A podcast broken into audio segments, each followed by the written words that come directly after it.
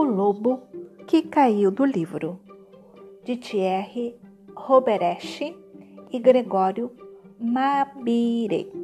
A tradução é da Lara Milani. A biblioteca de Zoé estava tão cheia de livros, mas tão cheia, que um dia um livro caiu no chão. E o lobo da história saiu de dentro dele. No livro, ele era um lobo terrível, todo preto, com dentes pontiagudos. Mas sozinho no quarto de Zoé, um quarto desconhecido, o lobo da história ficou louco de medo. Do início, ele tentou encontrar refúgio sobre um livro que caído tinha formado uma tenda, um pequeno abrigo. O problema é que no quarto de Zoé dormia um gato, um enorme gato, que ao ver o lobo lambeu os beiços. Não me toque, disse o lobo.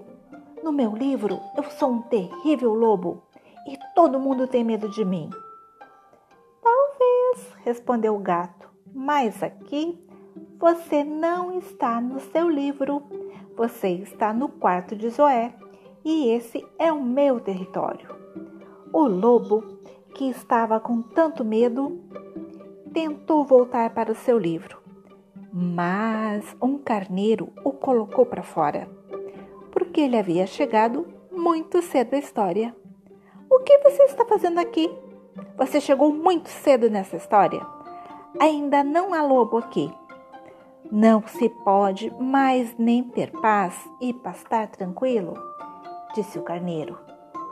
Ele então tentou entrar no livro por outra página, mas os lobos lhe disseram: Ah, que espertalhão! É, é a hora que você está chegando? Quando a história acabou? Parabéns, bela consciência profissional! O gato se aproximava cada vez mais do lobo. Ele precisava se salvar e rápido. Então, o lobo escalou a biblioteca à procura de um livro que pudesse abrigá-lo. A biblioteca era tão grande, tão reta, como um penhasco, e o nosso lobo caiu duas vezes. Finalmente, o lobo alcançou a primeira prateleira e tentou se enfiar no primeiro livro. Era um livro de princesas. E na página onde chegou o lobo, o rei estava dando um grande baile na corte. Sinto muito, senhor lobo, disse-lhe o mordomo, mas o senhor não poderá ficar nessa história. Ponha um terno ou um vestido de baile.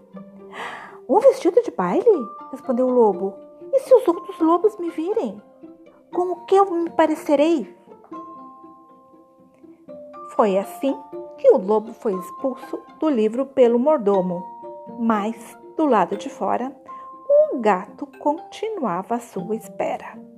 Ele tentou entrar num segundo livro. Neste livro, tudo era tão estranho. O mundo não se parecia com nada conhecido. De repente, ele sentiu uma presença atrás de si. Era um dinossauro que lhe disse: meu rapaz, você não pode ficar nesse livro. Você errou de época. Dê lugar a seu ancestral. Além disso, aqui é muito perigoso para você. Os bichos dessa história eram enormes e perigosos e não tinham nenhuma educação. Comportavam-se como animais pré-históricos. Aborrecido, o lobo escapou rapidamente do livro. Fecha bem o livro, disse o gato. Não quero animais pré-históricos no quarto de Zoé. O lobo escolheu um livro, ao acaso, e entrou nele. Ele viu uma grande floresta. Uma floresta! Eu gosto disso. Gosto disso, disse o lobo, e caminhou por um tempão de repente, ele viu uma menina vestida de vermelho chorando. sentada sob o tronco de uma árvore. O que aconteceu? perguntou o lobo. Por que você está chorando? Ah, estou a caminho para levar os biscoitos e um potinho de manteiga para minha avó. Eu ia me encontrar com um lobo, mas ele não está aqui. Eu vou chegar atrasada e a minha história estará arruinada. Por isso eu estou chorando. Mas eu estou aqui, disse o lobo. Eu sou um lobo. Sou todo preto, tenho grandes dentes.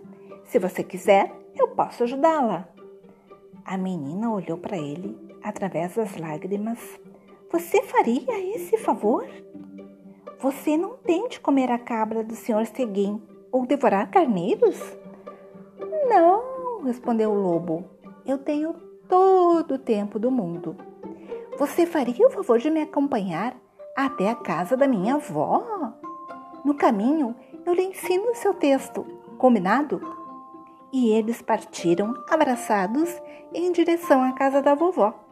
No caminho, eles se separaram para divertir as crianças. Não esqueça de se disfarçar, disse a menina. Fica tranquilo, disse o lobo. Eu conheço meu ofício.